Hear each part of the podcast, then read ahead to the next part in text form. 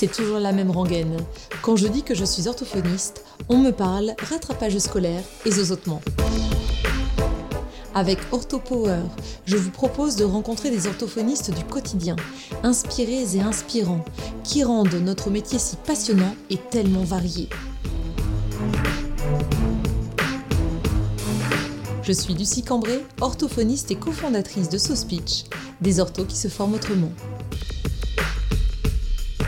Dans cet épisode, Gaëlle nous parle avec passion de sa double casquette professionnelle. Elle est orthophoniste et autrice. Elle nous fera part de son goût pour l'écriture et des activités de création linguistique qu'elle propose à ses patients. Il sera aussi question du recueil de nouvelles qu'elle a créé. Bref, ils ont besoin d'une orthophoniste.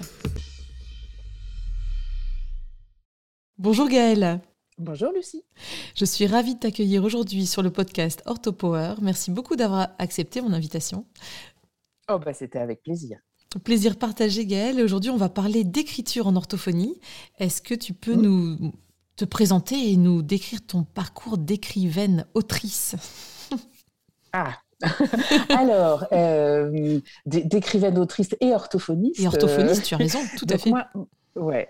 Moi, je suis euh, diplômée de 98 hum, de mmh. la fac euh, d'orthophonie de Tours.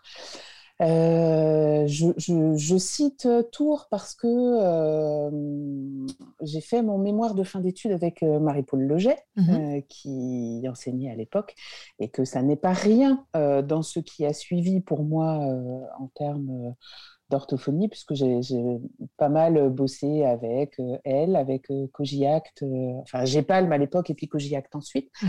Et puis que ça, je pense, teinté mon parcours d'une d'une couleur développementale, on va dire ça comme ça. C'est-à-dire que j'ai toujours eu un intérêt pour les approches développementales multiples ensuite.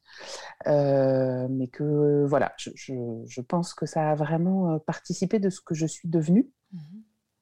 Voilà. Euh, après, bah, l'orthophonie, euh, pour moi, ça s'est très vite accompagné euh, d'une dimension écriture et créativité, puisque je suis effectivement aussi autrice à côté. autrice publié, euh, entre guillemets, puisque c'est comme ça qu'on dit, euh, même s'il euh, y aurait, y aurait des, des, longues discussions à avoir sur le sujet, mais on ne les aura pas aujourd'hui. Enfin, je suis autrice publiée depuis 2008. D'accord. Un amour des mots. Mmh. depuis toute petite. Mmh. je viens d'une famille où euh, on était abonné à J'aime lire, ou euh, on écoutait Bobby Lapointe, euh, ou on s'amusait beaucoup des sketchs de Raymond DeVos. Enfin voilà. Mhm. Tu vois, je pense que tout ça n'est pas un hasard et prend sa source dans, cet amour des mots. Mhm. Voilà. On, me questionne souvent sur est-ce que c'est euh, l'orthophonie qui entraîne l'écriture ou est-ce que c'est l'écriture mmh. qui entraîne l'orthophonie euh, Et je, pour moi, je pense que c'est ni l'un ni l'autre en fait, euh, mais c'est juste que les deux prennent leur source dans la même chose, à savoir cet amour des mots mmh. qui a été toujours défendu dans ma famille depuis tout petit. Oui, parce que tu as eu euh, ce, besoin alors d'écrire peut-être. Tu l'as ressenti euh, vers quel âge ou ça a toujours été le, cas? Tu as toujours aimé euh, écrire dès le plus jeune âge? Alors, assez curieusement, non, je n'écris pas depuis que je suis toute jeune. Mmh. alors, je pense que je me raconte des histoires depuis que je suis toute petite. Mhm. Euh, d'aucuns te, te, diraient que je ne suis pas toute seule dans ma tête. Euh, ça, c'est tout à fait vrai. Et je pense que c'est vrai depuis extrêmement longtemps, euh, voire depuis, depuis aussi longtemps que je me rappelle. en revanche, le passage à l'écriture, assez curieusement, il a fallu qu'on me le demande pour mhm. que je le fasse. Alors, est-ce que je l'aurais fait spontanément un peu plus tard euh, si on m'avait pas euh, tendu cette perche-là ou pas? Ben, J'en sais rien. Par définition, mmh. on réécrit pas l'histoire. En fait, ce qui s'est passé, c'est que euh, quand j'étais au lycée, il y a des copains euh, toujours très sympathiques euh, qui m'ont qui m'ont euh, c'était pour l'anniversaire d'une copine tu vois genre oh bah toi qui es bonne en français et puis qui est un peu un télo sur les bords tu vas nous écrire un texte pour l'anniversaire de la copine. Mhm. merci les gens. Merci. Donc bon effectivement je me suis dit pourquoi pas. Et ce qui s'est passé est assez étrange mais assez fondateur en fait je pense c'est que je me suis attelée euh, très sagement et très sérieusement à la tâche, puisque euh, j'étais très sage et très sérieuse à l'époque, et que euh, tout ce que j'ai réussi à produire comme texte me semblait d'une nullité, mais mmh. crasse.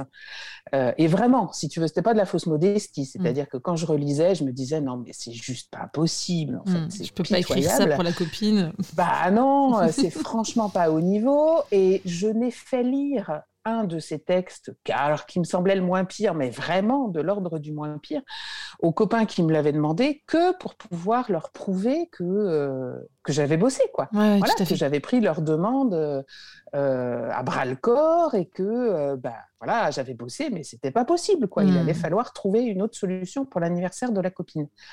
Et en lisant ce texte, les copains étaient euh, euh, tous euh, oh, c'est trop beau ah Oh là là, c'est trop bien et, ils ont cru que je me foutais de leur gueule et qu'effectivement, je faisais de la, de, je jouais de la fausse modestie mmh en estimant que ce texte était vraiment nul. Et là, je me suis dit, c'est pas possible en fait. Mmh. cette, cette dissociation entre mon sentiment à moi mmh et le sentiment des gens qui lisaient, euh, c'était euh, c'était un tel euh, un tel gouffre que je me suis dit qu'il faut que qu'il fallait que j'aille explorer mmh quelque chose là-dedans, tu vois. Alors ça a pris la forme de bah, il faut que j'écrive tant que j'ai pas réussi à produire quelque chose qui me satisfait moi. Mmh voilà, pas qu'il soit génial, mmh. hein, mais qu'au moins je puisse me dire qu'il y a quelque chose avec lequel moi je suis en adéquation là-dedans. Et je n'ai plus jamais arrêté depuis. Et donc tu avais quel âge à l'époque C'était en seconde. C'était en seconde, j'avais 15 ans. Eh bien. Et donc tu as. Alors il y a eu des pauses, hein, euh, plus ou moins en mm. fonction du temps que j'avais euh, à consacrer à ça, mais j'ai plus jamais arrêté d'écrire.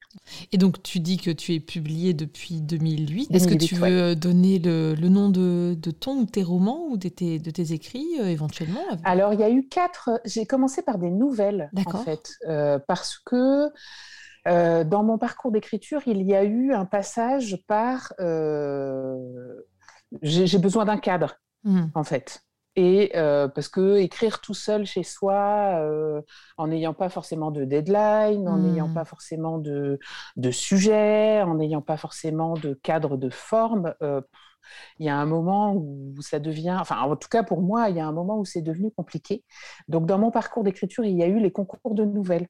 Ah oui. Euh, qui, qui, est un, un, exercice assez génial en fait. Euh, et puis pour le coup, les concours de nouvelles, c'est facile à trouver mmh et c'est souvent facile d'y participer, contrairement à euh, pour faire un manuscrit d'emblée, c'est pas toujours simple. Voilà. Donc j'ai, je, je, fais partie de ces gens qui, à un moment de leur vie, ont écumé les concours de nouvelles. Mmh euh, j'en ai gagné quelques-uns, j'en ai perdu beaucoup, beaucoup, beaucoup plus que j'en ai gagné.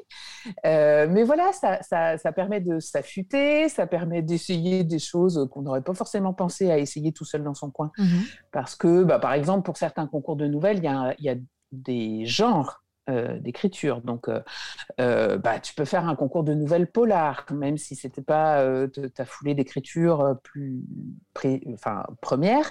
Et puis, tu as effectivement des deadlines, parce qu'il faut envoyer ton texte avant le temps. Et puis, mmh tu as souvent un cadre de forme, parce qu'on te demande une longueur particulière. Euh, voilà. Alors, quelquefois, c'est plus long que ce que tu es habitué à écrire. Quelquefois, c'est mmh. plus court. Donc, euh, voilà, ça t'oblige à aller sur des... À sortir un peu de ta zone de confort. l'exercice, quoi. Mmh. Ouais, tout à fait. Et c'est très riche. Et donc, au bout d'un moment, euh, en ayant participé à un certain nombre de concours d'écriture, en, en, ayant gagné quelques-uns, en en ayant pas gagné d'autres, mmh. mais en ayant participé aux, cérémonies de remise des prix où tu rencontres certains membres du jury qui te font un retour euh, sur tes textes, euh, je me suis dit que ça valait le coup d'essayer, euh, avec toute cette matière-là, de faire un tri et puis de, proposer un manuscrit de recueil de nouvelles. Mmh à un éditeur et il se trouve que ce manuscrit a été pris Mmh euh, donc ça a été mon premier recueil de nouvelles chez un éditeur belge qui ne fait que de la nouvelle qui s'appelle Quadrature. Euh, et puis bah, après, ça a été une chouette rencontre éditoriale aussi. Donc il y en a eu un deuxième, puis un troisième, puis un quatrième recueil de nouvelles chez Quadrature. Le troisième de ces recueils de nouvelles, c'est les fameux euh, enfin fameux, je, me plais à le croire en tout cas. oui, j'ai déjà beaucoup entendu parler. besoin d'un orthophoniste. Oui, c'est ça. Euh, qui, pour la petite histoire, est quand même euh, le, meilleur chiffre de vente de cette maison d'édition. Donc, je ne suis pas peu fière de ça, même si ça reste des chiffres modestes, hein, parce que la nouvelle en littérature francophone n'est pas le genre hmm. le plus lu. Hmm. tant s'en faut. Comment ça t'est venu cette idée de bref, ils ont besoin d'une orthophoniste?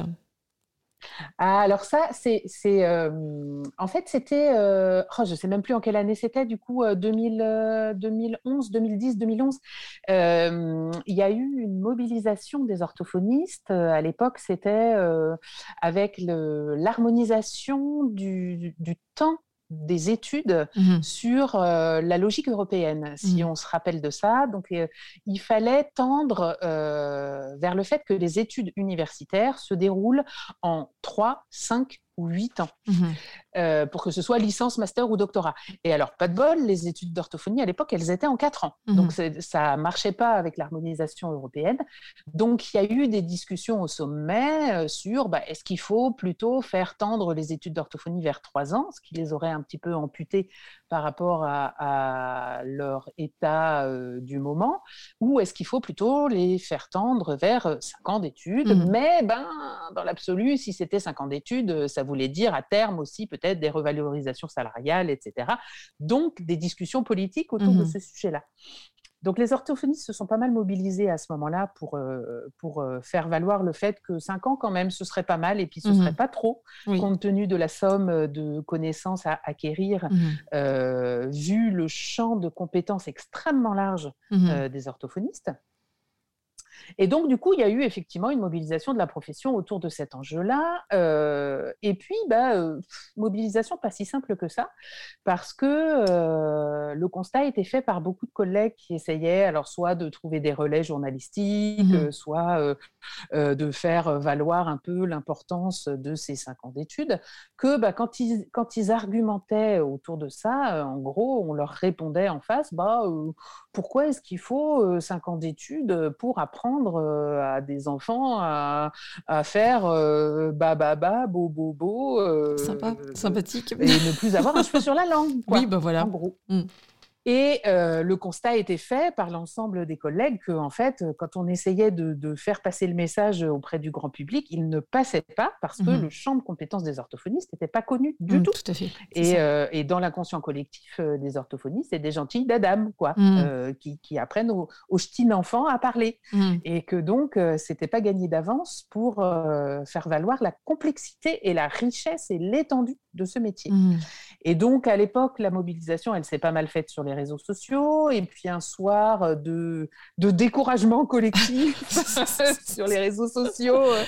Euh, genre, bon, bah, comment on va y arriver? Euh, C'était l'époque où la série Bref, qui passait sur, hmm. sur Canal, était très en vogue. Et donc, il y avait quelqu'un qui avait lancé cette idée-là en déconnant. Bah, il faudrait faire des, petits, des petits textes un peu calibrés comme la série Bref pour faire valoir le champ de compétences des orthophonistes, en mmh. fait, faire des, des, petits textes comme ça sur plein de situations orthophoniques différentes pour mettre en scène euh, la réalité de notre quotidien. Et alors, euh, bah, moi, je m'étais dit, tu vois, sur ces, sur ces mobilisations-là qui sont multiples, chacun fait ce qu'il sait faire, en fait. Mmh. Euh, voilà, il y a ceux qui font, qui animent la page Facebook, et puis moi, je m'étais dit, ah bah tiens, ça, je peux peut-être le faire, je sais écrire, donc je peux peut-être écrire un texte comme ça. Donc j'avais disparu une demi-heure, et puis j'étais allée écrire un petit texte comme ça, qui était le premier de la série, qui était sur le bégaiement, sur un, un jeune professionnel en fait qui doit passer un entretien d'embauche et qui, dans la panique, se remet à bégayer alors que mmh. finalement son bégaiement il était à peu près maîtrisé depuis des années. Mmh. et donc ça se terminait par, bah, bref, il a besoin d'un orthophoniste quoi, pour, mmh. pour pouvoir à terme passer un entretien d'embauche sans paniquer, sans bégayer et puis s'insérer dans la vie professionnelle. Et puis je suis revenue poster ce texte-là sur le groupe Facebook où l'idée avait été émise en me disant que voilà, ça allait détendre l'atmosphère parce que tout le monde était un peu crispé ce soir-là. Je ne sais plus ce qui s'était passé. Xavier Bertrand, euh, qui était le ministre de la Santé de l'époque, avait dû encore faire une sortie euh, brillante comme il savait les faire à l'époque. Et donc tout le monde était un peu crispé ce soir-là. Je me suis dit, je vais poster le texte mm. et puis ça va détendre l'atmosphère et puis, euh, et puis fin, ça va s'arrêter là. Mm. Et en fait, non, début. Et comme, voilà, début, exactement. Et comme il se passe parfois sur les réseaux sociaux, ce texte a été partagé, repartagé, repartagé, repartagé partagé. J'ai reçu des messages de gens euh, que je ne connaissais pas, euh, que je n'ai jamais croisé de ma vie et, avec qui je n'ai plus rééchangé ensuite, me disant Waouh, c'est trop bien, il faut continuer. Et, et ça n'était pas que des orthophonistes. Donc, euh, bah voilà, du coup, j'ai continué. j'ai essayé effectivement de, de, mettre en scène des situations de vie eh euh, pas des situations. Euh, c'est pas un c'est pas un livre scientifique. Mmh. Euh, c'est un livre de vulgarisation mmh en fait, de, mettre en scène des situations de vie qui étaient des situations de vie qui croisaient l'orthophonie à un moment ou à un autre parce qu'il y avait besoin. Et donc, ça fait un carton, même euh, une fois que ça a été publié. Euh, tu, tu me Alors, un carton, euh, restons, restons calmes. tu vois, je pense que ça ferait bien marrer Guillaume Musso hein, comme, comme, terme. Mais oui, oui, c'est un livre. Alors, c'est surtout un livre extrêmement étonnant parce que c'est un livre. la vie des livres, si tu veux, généralement, est courte en mmh. fait, parce qu'il y a des, une proposition telle euh, euh, de, dans les maisons d'édition que la vie d'un livre, euh, la vie des livres suivants chasse la vie des livres mmh. précédents assez rapidement. Là, c'est un livre qui continue à vivre, en fait. Il a été publié en 2012 et, et la maison d'édition en vend encore plusieurs dizaines par an, ce qui est extrêmement rare. Ça euh, dans la vie éditoriale d'un livre. Donc c'est plutôt, c'est plutôt cool. C'est bah oui. chouette.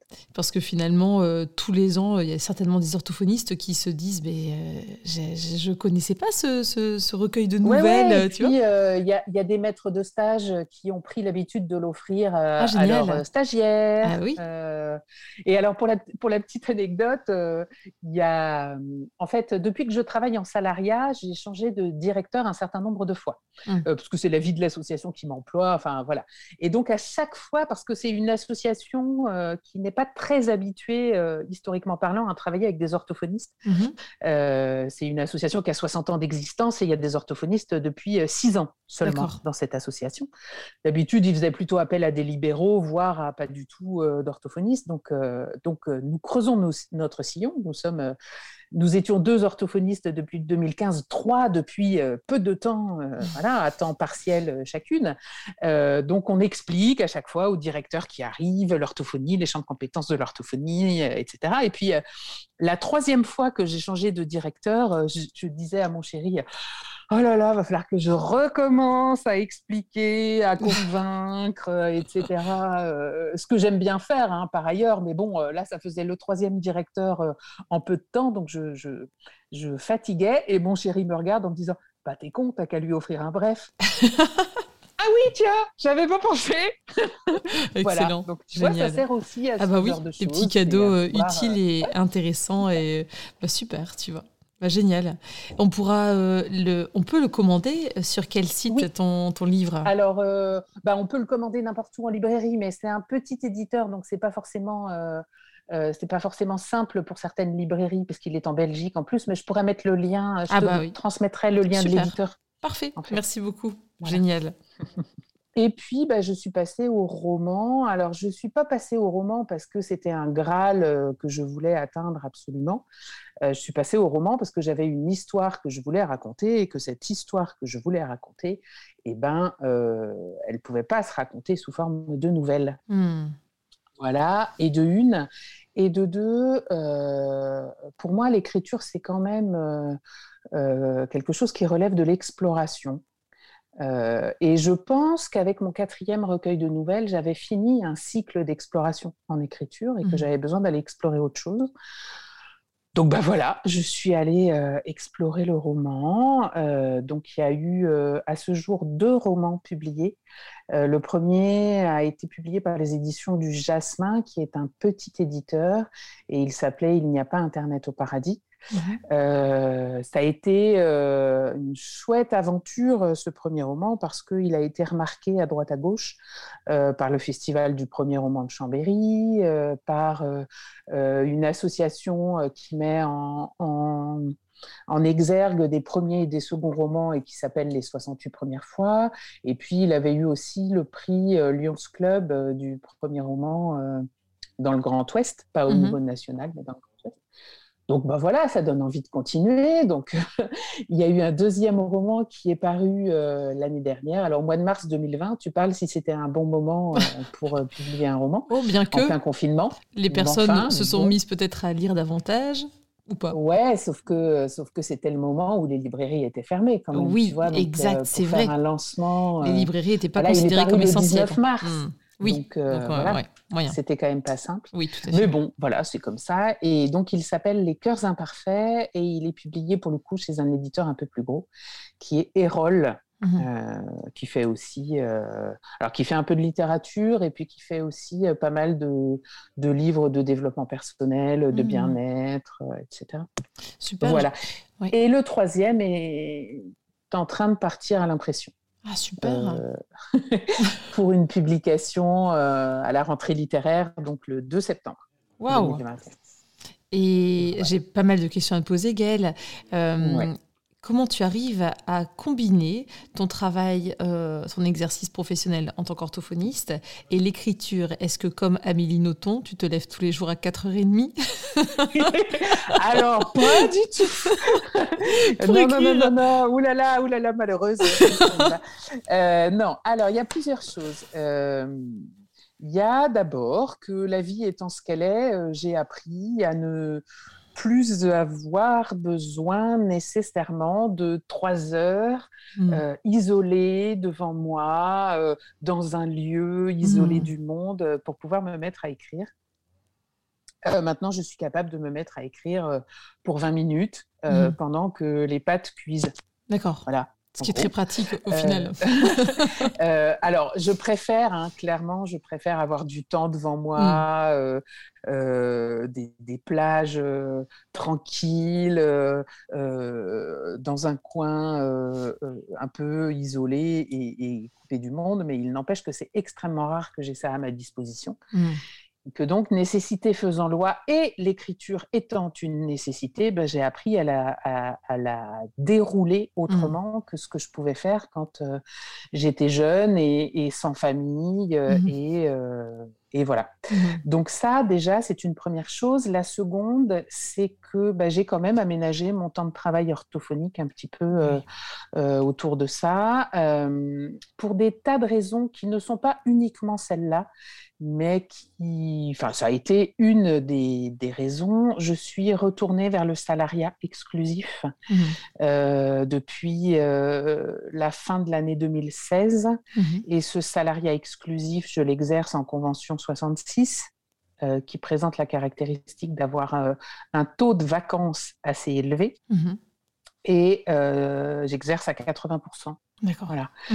Donc l'idée, c'était euh, euh, effectivement de garder une journée par semaine qui sont davantage, euh, enfin qui est davantage consacrée à mes activités d'autrice ou de formatrice, et, et puis d'avoir des vacances mmh. sur lesquelles j'écris. Quoi. voilà, c'est-à-dire que mes, mes collègues, quand, je, quand on part en vacances, me disent bonne écriture. voilà. Donc voilà, mmh. moyennant ces petits ajustements justement euh, ça passe, euh, clairement, euh, c'est bien rempli. Voilà, mmh. on va dire ça comme ça. Je cherchais les mots, mais c'est bien rempli. Après, c'est rempli que de choses qui me conviennent. Hein. oui, tout à fait. Du tout, c'est pas du tout une plainte, mais mmh. c'est un constat. Mmh. Et comment tu arrives à... Enfin, très certainement que comme tu le disais, l'orthophonie, l'écriture euh, sont déjà étroitement liées euh, par les mots, tout simplement. Comment tu arrives à, combiner euh, l'écriture à l'orthophonie? Donc, est-ce que tu organises des ateliers d'écriture? Est-ce que tu as l'impression que l'écriture vient influencer ton activité d'écrivaine, d'autrice, vient influer sur ton activité d'orthophoniste? Comment les deux se nourrissent, en fait, finalement, au quotidien? Ouais. Alors, euh, ça a été une vaste exploration et ça m'a pris du temps mmh euh, parce que euh, je, pense que à peu près dès le départ, j'ai eu envie que ces deux choses-là s'influencent l'une l'autre. et pendant longtemps, je ne m'y suis pas autorisée. Mmh. parce que l'orthophoniste et bah parce que j'en sais rien pourquoi d'ailleurs mais parce que en tout cas je considérais que les deux activités étaient disjointes Sauf que euh, tout, psychologue de base t'expliquerait que le clivage, c'est pas très constructif. Euh, et donc, bah, ça m'a rattrapé. Alors, ça m'a rattrapé euh, peut-être un peu malgré moi dans un premier temps, et puis dans un second temps, en pleine conscience, mmh. comme, comme dirait l'autre.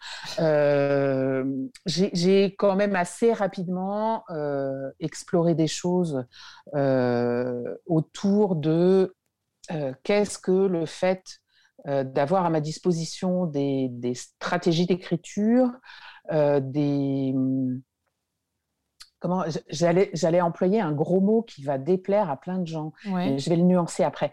Des protocoles d'écriture. parce que bien évidemment, l'écriture n'est pas protocolisée, il n'empêche mm. que tu peux quand même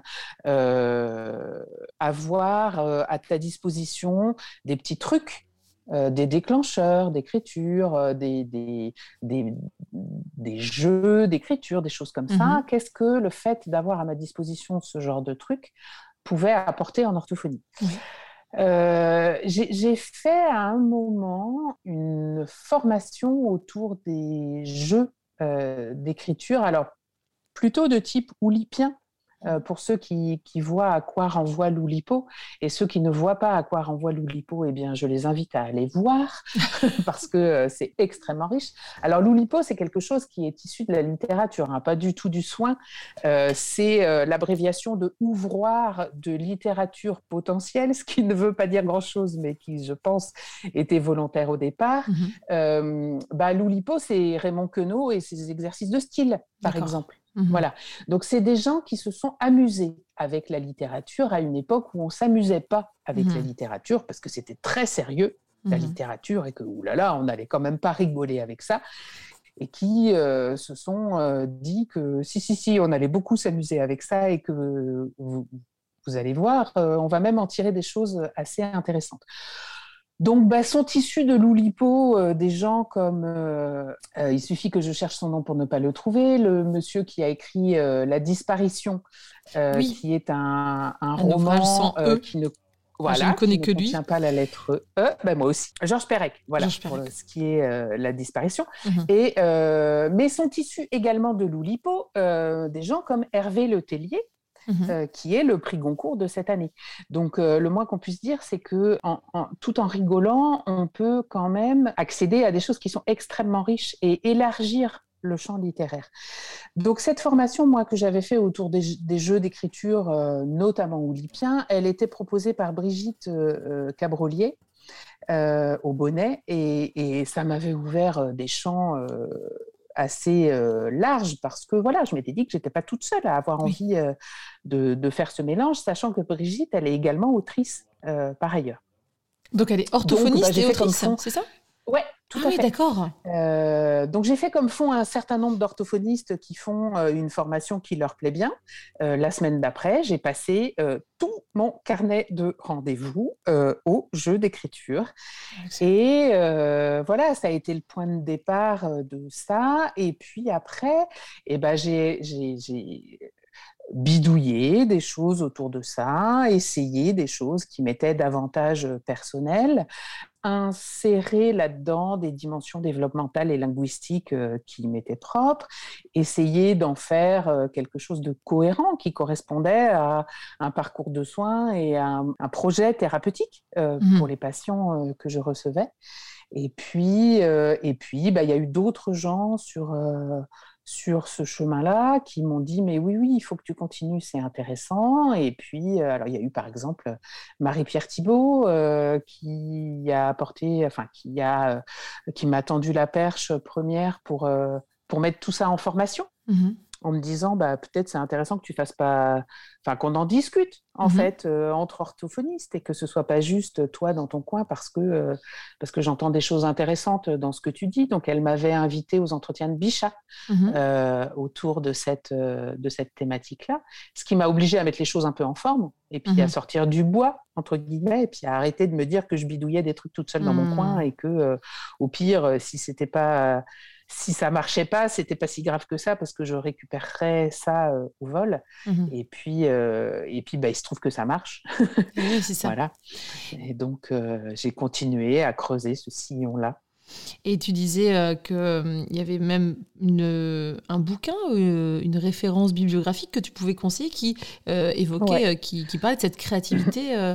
Est-ce que tu peux nous en parler un petit peu? Alors, ça aussi, c'est ça aussi, c'est très chouette. C'est-à-dire que euh, tu bidouilles des trucs dans ton coin, puis au bout d'un moment, tu te dis, bah, je vais arrêter de bidouiller des trucs dans mon coin parce mmh. qu'il y a un moment où il faut quand même que je sache si ce que je fais, ça a un ancrage ou pas. Mmh Donc, euh, bah voilà, on vit à l'ère d'Internet. Alors, euh, tu, tu, commences à chercher un peu des trucs à droite à gauche, et puis tu tombes sur un bouquin qui s'appelle Psychologie de la créativité. Et là, tu te dis, waouh parce que ça ouvre le champ parce que euh, parce que euh, eh ben parce que la, la, la, créativité tu peux te dire c'est c'est le domaine par excellence que tu peux pas mettre en équation, la hmm. créativité. Donc c'est le domaine par, euh, par excellence sur lequel il n'y aura pas de recherche, en fait, hmm. parce que tu peux pas faire des études en double aveugle sur la hmm. créativité. Ou... Eh ben, alors oui, certes, tu ne peux pas faire des études en double aveugle parce que ça n'aurait pas beaucoup de sens, mais c'est pas pour ça que c'est un domaine sur lequel il n'y a pas de recherche. Il y en a des wagons, et depuis longtemps, et elles sont hyper riches et hyper intéressantes. Donc, euh, bah voilà, psychologie de la créativité, c'est chez Armand Colin. Euh, à l'époque où moi je suis tombée dedans, on en était à la deuxième édition. Il faudrait que je regarde. Tiens, ça fait longtemps que j'ai pas regardé s'il n'y en avait pas une troisième. Mais voilà, c'est des gens. Alors, c'est quatre co-auteurs Todd Lubart, Christophe Mouchirou, Sylvie Torgman et Franck Zenasny.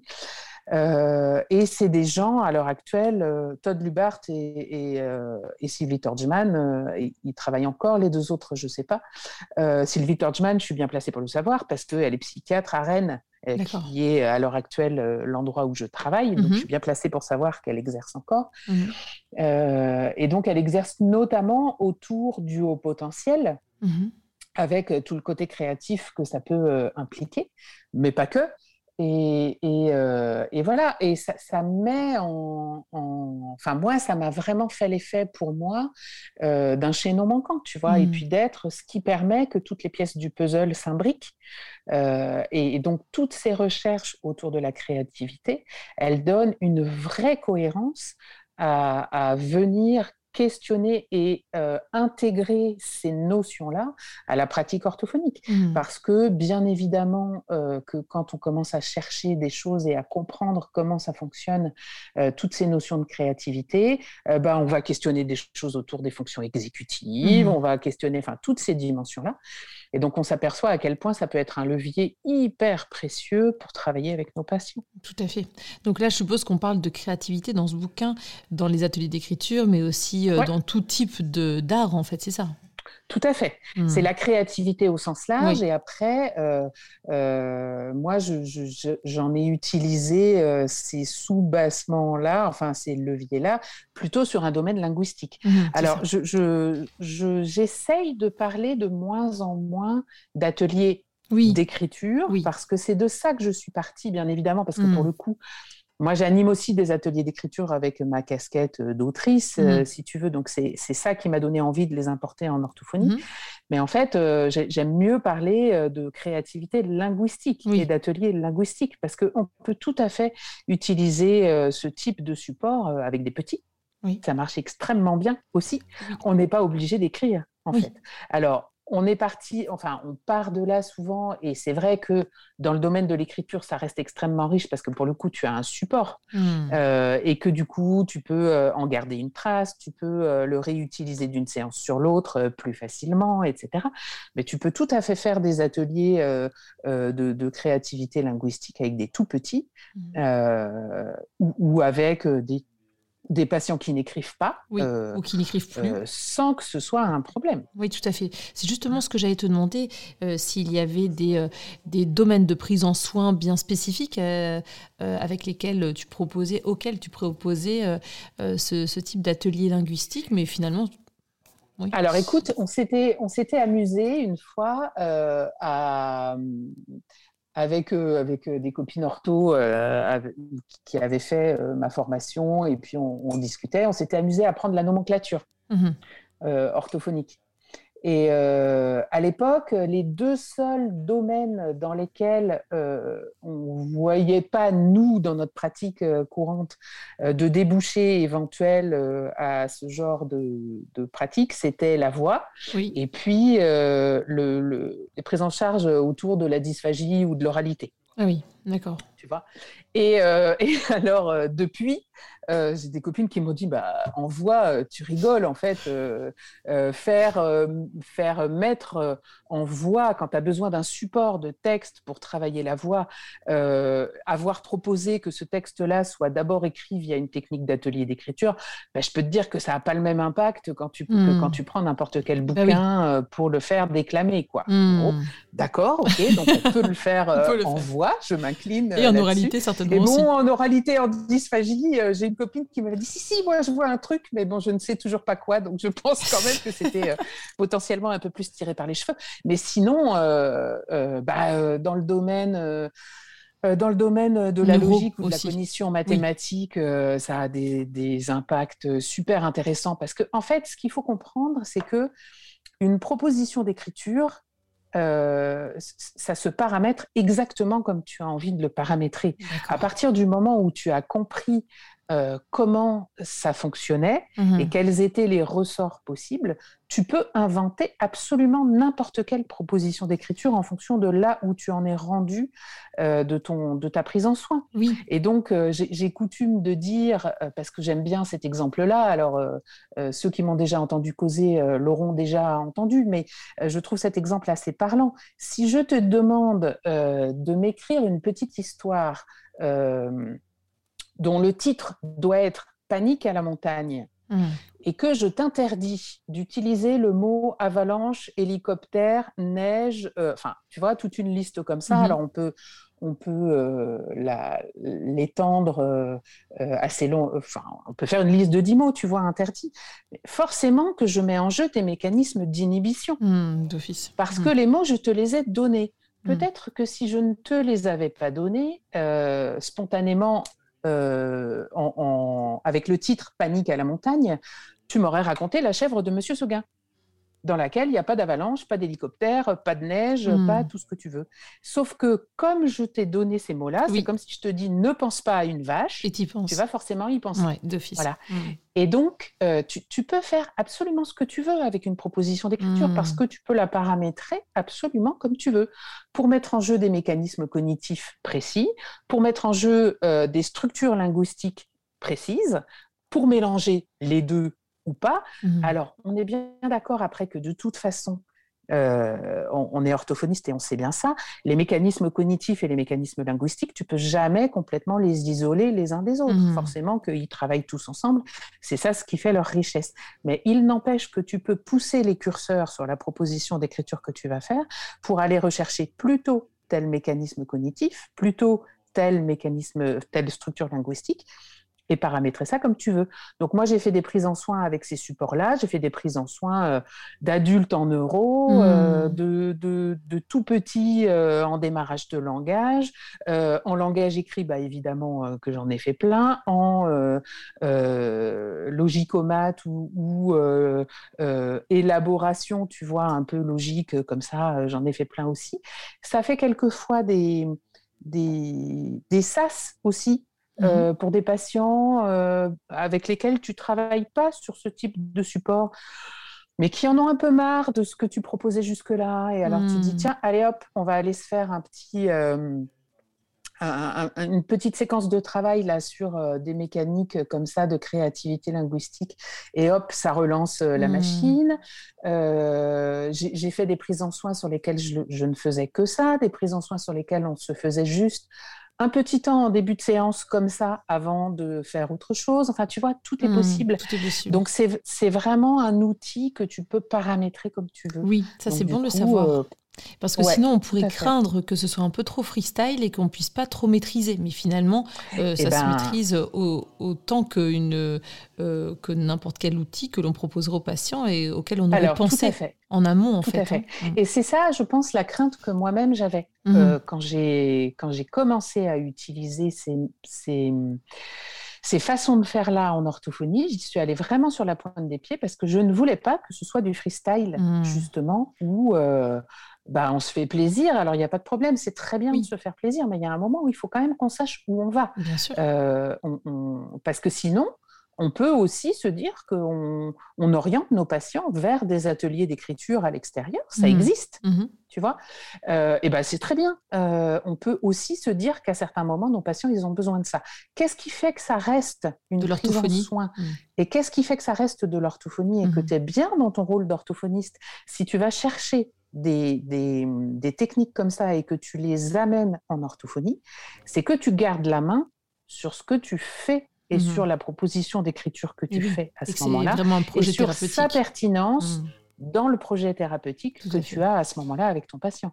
Sinon, euh, sinon, bah, il n'y a pas de souci. euh, tu, tu peux leur proposer d'aller faire Mhm. un atelier d'écriture à la MJC du coin, Mhm. mais c'est pas la même chose. Oui, tout à fait. Tu animes du coup des formations. Euh, Ouais, Est-ce que tu les animes toujours malgré la crise actuelle ou tu fais ça Eh en ben, écoute, visio? euh, oui, oui, oui. Alors, je, je- pour le moment, j'ai refusé de le faire en visio. D'accord. Euh, alors, j'ai refusé de le faire en visio, pas parce que je veux pas euh, travailler en visio. Je suis comme tout le monde, euh, je ne fais que ça en ce moment. Mais ça me semble extrêmement compliqué d'animer des formations comme ça parce qu'en fait, ma formation, elle est basée. alors, j'amène des choses et j'ai de la matière et j'ai des propositions d'écriture, mais ensuite on tisse les choses à partir des textes qui sont produits Eh oui. lors de la formation et qui me permettent euh, de mettre en exergue ah bah tu vois tiens tu vois à partir de Hmm. cette proposition là ton texte il amène ça et donc tu peux rebondir là-dessus si ton patient fait la même chose parce que tu vois bien qu'il y a euh, telle structure linguistique que tu peux l'amener à, à travailler après etc etc Mhm. et donc je vois pas sincèrement comment on peut échanger à partir des Eh oui. Euh, en visio enfin Hmm. là pour le coup euh, ça me dépasse un peu Mhm. parce qu'il faut de l'interaction vraiment euh, du groupe. Donc, quand j'anime des formations, je, je bloque la taille des groupes à 15 personnes pour Mhm. qu'on garde, tu vois, une, une convivialité qui permet d'échanger, qui permet de, de s'interpeller les uns les autres. Ah bah tiens, moi, j'avais jamais pensé, j'aurais jamais pensé qu'à partir de cette proposition d'écriture-là, on aurait pu euh, produire un texte euh, comme ça. C'est une idée que j'aurais pas eue. Enfin, voilà, tu vois. Donc pour le moment, je ne le fais pas en visio, mais euh, tu vois, là, j'ai un groupe en cours à Tours. On a fait la première session, on doit faire la deuxième session au mois de juin. Bon, pour le moment, on y arrive. hein. Mhm. Euh, on verra jusqu'à quand. Tu comment ça se passe. Bon. Est-ce que tu as des anecdotes de patients, euh, euh, des suivis, euh, des, des- des exemples de, de choses qui sont sorties comme ça lors d'un atelier de créativité linguistique où tu t'es dit Ah, Ah ouais. vraiment, quelle, quelle, quelle mine d'or que ce type de, de Ouais. démarche. Alors, j'en- ai plusieurs. Je vais, je vais Dis-moi. peut-être. je, je vais, je vais faire court à chaque fois, hein, je te promets. Le, Tout va le- bien, Le on peut premier passer des j'avais heures. envie- le premier que j'avais envie de citer, parce que pour le coup, je, je- euh, c'est un jeune homme avec qui j'avais fait euh, tout simplement des acrostiches. Euh, Donc les acrostiches, je, je- si, si tout, si tout le monde ne voit pas ce que c'est, c'est juste écrire un mot euh, mais euh, en vertical et non pas en horizontal, et puis réutiliser chacune des lettres de ce mot-là pour écrire, bah, pour le coup, en horizontal, un autre mot ou une phrase. euh, voilà. Et donc, ce, ce je- ce jeune patient était un patient assez atypique, euh, qui avait euh, euh, épuisé quelques orthophonistes avant moi parce que bah, on voyait bien que c'était compliqué, hein, mais mmh. c'était atypique. Enfin, tu vois, est-ce qu'il était dyslexique ou dysorthographique? On savait pas trop. Il venait pour du langage écrit, mais en même temps, il avait des intérêts particuliers. et puis, bon, euh, on, tournait autour sans voir exactement euh, ce qu'il en était. Il y avait quand même un diagnostic de dysorthographie qui avait été posé, pas par moi, avant qu'il arrive chez moi. Et alors, de fait, il faisait quand même une quantité de fautes euh, assez phénoménale. Et puis, en rentrant de la fameuse formation que j'évoquais tout à l'heure avec Brigitte Aubonnet, je lui ai proposé des acrostiches. Et alors, il s'est emparé de ça, mais il, jubilait, mais vraiment, hein, ah il jubilait. Et il a produit des acrostiches avec quasiment zéro faute. Ah alors que euh, dès qu'il tenait un crayon et qu'il... Alors, il n'avait pas de réticence à écrire, ce jeune homme. Il avait même des idées qui partaient plutôt dans tous les sens, mais euh, il faisait trois fautes par mot. Hmm. Et sur les acrostiches, zéro faute, quasiment. C'est fou. Voilà, à tel point que j'avais photocopié avec l'accord de la maman, je les ai gardés, euh, ces trucs-là, de temps en temps, je les présente en formation, parce que c'était vraiment euh, scotchant. Donc voilà, je me suis dit, tu hmm. vois, quand... Euh, et, c'était un jeune homme qui pouvait dire que généralement, les rédactions, ça l'emmerdait prodigieusement, quoi, hmm. tu vois. Et je me suis dit, bah, quand on va mobiliser quelque chose de créatif oui. chez lui, on mobilise aussi ses compétences linguistiques. Oui, c'est ce que tu disais Parce que visiblement, il les a, ses hmm. compétences linguistiques. Donc, la fameuse question de l'automatisation de, de, la connaissance euh, du fonctionnement de la langue, tu vois, ah, bah, je me suis dit peut-être que euh, ça, il faut aller mobiliser ça autrement et qu'en fait cette hmm. automatisation, elle n'est pas, euh, c'est pas euh, tout blanc ou tout noir, tu vois, c'est pas automisé, automatisé ou non automatisé, hmm. ça peut dépendre des contextes aussi. oui, tu viens de le rappeler. Donc ça, c'était le, hmm. tout début de, de, de ma réflexion, mais c'était assez flagrant, tu vois, donc du coup ça m'avait fortement incité à poursuivre. Et puis, un autre exemple que je peux donner, récemment, j'ai travaillé pendant quatre ans en ITEP. Mmh Donc, ITEP, Institut thérapeutique et pédagogique, c'est des enfants avec des troubles du comportement. Mmh qui n'ont pas nécessairement de difficultés euh, autres, euh, même si je pense qu'en ITEP, il y a quand même un taux de troubles des apprentissages assez élevé et pas toujours diagnostiqué. Mais ça, c'est une autre question. Euh, sauf que voilà, des... alors en plus, c'était un ITEP ado quand j'ai commencé à y travailler. Donc des ados avec des troubles du comportement. Inutile de te dire qu'avant de les intéresser et d'arriver à leur faire poser leurs fesses sur une chaise pour faire du travail en orthophonie, il peut couler de l'eau sous les ponts. Et et euh, j'avais notamment un jeune homme, euh, très probablement au potentiel, mais pas diagnostiqué parce que pas diagnosticable. Euh, hmm. Je pense qu'il aurait pipoté le test, mais alors, ou il te l'aurait envoyé à la hmm. figure, enfin voilà. Mais bon, voilà, un jeune homme d'un bon niveau, de toute hmm. évidence avec des difficultés de langage écrit assez massives. Euh, donc, on s'est apprivoisé un petit peu, on a commencé à travailler ensemble, et pour le coup, on a. Euh, je, alors, c'est un jeune homme avec qui j'ai toujours euh, fonctionné de manière cash, parce que c'était n'était pas mmh. possible de contourner les choses. Donc, c'était sous forme de contrat. Mhm. Et sous forme de contrat, très rapidement, on est convenu de travailler sur des modalités créatives parce que parce qu'il fallait que ça l'intéresse et qu'autrement ça l'intéressait pas. Donc on a beaucoup travaillé comme ça. Et il y a un jour où il est arrivé en séance. Alors c'était un jeune homme qui écrivait très peu. c'était beaucoup moi qui écrivais pour mhm. lui. Là aussi, on passait des contrats, c'est-à-dire, mais ça allait jusqu'à bon bah aujourd'hui tu écris cinq mots c'est-à-dire qu'il fallait savoir le nombre de mots que j'exigerais. Et il allait toujours au-delà du contrat. C'est-à-dire que le contrat, ça le sécurisait de savoir que moi, mmh. j'exigerais pas plus que, que ça. Mmh. Et lui, du coup, pouvait avoir la main pour aller au-delà. Euh, et donc, il faisait toujours plus. Et un jour, il est arrivé en me disant euh, que... Euh, Ouais, de toute façon, il allait bien falloir qu'il arrive à écrire plus que ça à la main, parce que la façon d'aborder ça, ça a été T'as des enfants, toi? Alors je dis Bah oui, j'ai une fille.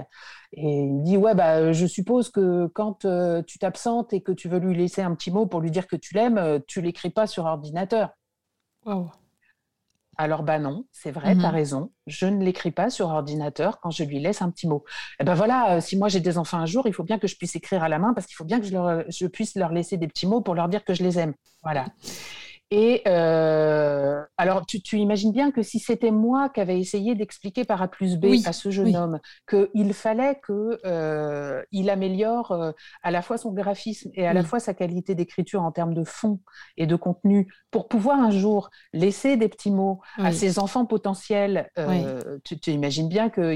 Alors, la motivation. Au mieux, il se serait levé et il serait sorti du bureau. Oui, bien sûr. Au pire, je m'en serais mangé une. Euh, voilà. Et, le fait de. Alors, peut-être qu'on aurait abouti à, ce résultat-là avec d'autres outils orthophoniques que l'écriture créative. Hmm. Il se trouve qu'on a trouvé un point d'accord pour travailler ensemble autour de cette modalité-là hmm. et que cette modalité-là lui a permis d'aboutir à ça, si tu hmm. veux. Avec euh, une. C'est un jeune homme qui avait une histoire personnelle du type euh, qu'on souhaite à personne, même aux gens qu'on n'aime pas, tu vois. Et qui puisse se projeter dans sa vie future, euh, s'imaginer papa euh, mmh. et faire le lien avec euh, ce qui l'emmerdait prodigieusement là au jour d'aujourd'hui, il était en troisième à l'époque, ce qui l'emmerdait prodigieusement au jour d'aujourd'hui et qui lui compliquait furieusement la vie, à savoir le langage écrit, mmh. et qui puisse faire un tout de tout ça pour un projet de vie. Oui waouh Moi, j'en suis restée euh, hmm. assez scotchée, tu vois, parce que je, je, j'aurais jamais parié qu'on arriverait à ça, hmm. en fait, avec ce jeune homme. Ah, c'est fou. Donc voilà, tu vois, ça, ça, ça donne des, des, trucs assez sympas à l'arrivée quand même. Et là, c'est vraiment. raconter plein d'autres. Oui, j'imagine que tu dois en avoir des, des centaines. Là, sa motivation, elle était vraiment intrinsèque. Vraiment, c'était c'était sa motivation à lui pour écrire, en fait. Hein. Puis tu sais, c'est une histoire de euh, est-ce que tu prends les choses de manière descendante ou est-ce que tu les hmm. prends de manière ascendante? C'est-à-dire hmm. que si c'était venu de moi, hmm. tu sais, dans ta vie, tu auras peut-être besoin du langage écrit. C'était juste pas entendable, c'était pas possible. Il, était coincé dans plein de trucs, il avait plein d'autres choses euh, compliquées à travailler euh, par ailleurs et j'étais pas seule à travailler avec lui. Hein, donc il y a aussi le, tout toute la globalité de la prise en charge de l'ITEP, de mes collègues éducateurs, euh, hmm. thérapeutes, etc., qui, qui influent là-dessus. Mais il se trouve que pour que le langage écrit en tant que dimension linguistique euh, prenne sens pour lui, hmm. c'est passé par euh, la dimension créative, tu vois, et pour que ça s'insère dans un projet global. Et du coup, ça s'est fait de manière ascendante, c'est-à-dire que c'est hmm. lui qui a construit le sens du langage écrit dans sa vie à partir du travail qu'on faisait. C'est pas moi qui ai essayé de lui démontrer le sens que ça avait. Oui, et ça n'aurait pas marché de toute façon, ça n'aurait pas eu le même impact de toute façon. Pas du tout. Est-ce que tu serais d'accord, euh, Gaëlle, qu'on note euh, les références euh, de, de, tes bouquins et de ah bah, éventuellement. de, donc, bref, ils ont besoin d'une si orthophoniste. Si nom, les éditeurs vont me gronder. Il faut quand même que tu aies conscience de ça. Et aussi que je note éventuellement. Oui, bien sûr. Et que je note aussi euh, éventuellement un lien euh, euh, pour que les personnes qui sont intéressées par tes formations ou qui veulent prendre contact avec toi éventuellement puissent te contacter, ça te dirait je, pourrais mettre le lien de mon blog, par exemple, par exemple, sur lequel il y a un formulaire de contact. Ah, génial, super. Je peux te transmettre ça. Super. Pour terminer, Gaëlle, selon toi, quel est le super pouvoir des orthophonistes? Qu'est-ce qui nous démarque des autres professionnels de santé, selon toi? Ah, ah. Mhm. Alors, je, vais faire une réponse euh, volontairement décalée et peut-être que tu l'as déjà eu d'ailleurs, euh, parce que je n'ai pas écouté tous tes podcasts, même si j'en ai écouté quelques-uns. peut-être que tu l'as déjà eu. Je pense que le super pouvoir des orthophonistes, c'est de n'en pas avoir, ah, figure-toi. on n'a pas encore eu cette réponse, non euh, Parce que je, pense que les orthophonistes sont... alors moi, je crois très fortement à l'orthophonie boîte à outils. Mhm. Et donc, je pense que euh, le super pouvoir des orthophonistes, c'est d'avoir un cerveau qui est capable de cogiter, de se remettre en question, euh, d'aller chercher à droite, d'aller chercher à gauche, hmm. de prendre à droite ce qui va bien s'assembler avec ce qu'il y a à gauche pour ce patient-là, hmm. euh, et d'être au carrefour d'une clinique extrêmement exigeante et observatrice et euh, d'une quantité de données assez phénoménale parce que, eh ben parce que l'orthophonie, ça brasse quand même des données développementales, mmh. neurologiques, linguistiques assez balèzes. Mmh. Et que justement, je pense que la force de l'orthophonie, c'est de ne pas considérer qu'il y a une seule réponse et un super pouvoir, tu vois, tout à fait. qui, qui, permettrait de, de, de, tout résoudre. Mmh euh, mais d'être dans cette, euh, dans cette espèce d'interface hmm. entre la clinique, la science, euh, le patient, l'orthophoniste, et d'essayer à partir de tout ça de tirer le meilleur parti possible de, de, de tout ce qu'on a à notre disposition. Tout à fait. Très bien. C'est vraiment, euh, tu as redoré le blason des orthophonistes là. Bah, euh, avait-il besoin d'être redoré? Eh bien, en ces temps euh, un peu troubles où, parfois on est moins considéré comme professionnel de santé, ça, fait toujours du bien de, de repréciser qu'en effet, l'orthophonie a, tout sa, a toute sa place parmi les professionnels de santé. Tout à fait. Merci beaucoup Gaëlle pour cette interview. C'était un réel plaisir d'échanger et de, un de plaisir sourire partagé. Merci beaucoup Gaëlle. Bonne continuation à toi et à bientôt. Merci. Au revoir Gaëlle. Au revoir. Voilà, j'espère que ce nouvel épisode d'OrthoPower vous a plu. Si c'est le cas, je vous invite à vous abonner sur votre plateforme de podcast favorite, d'y laisser un commentaire et une note 5 étoiles pour que notre métier soit connu et reconnu.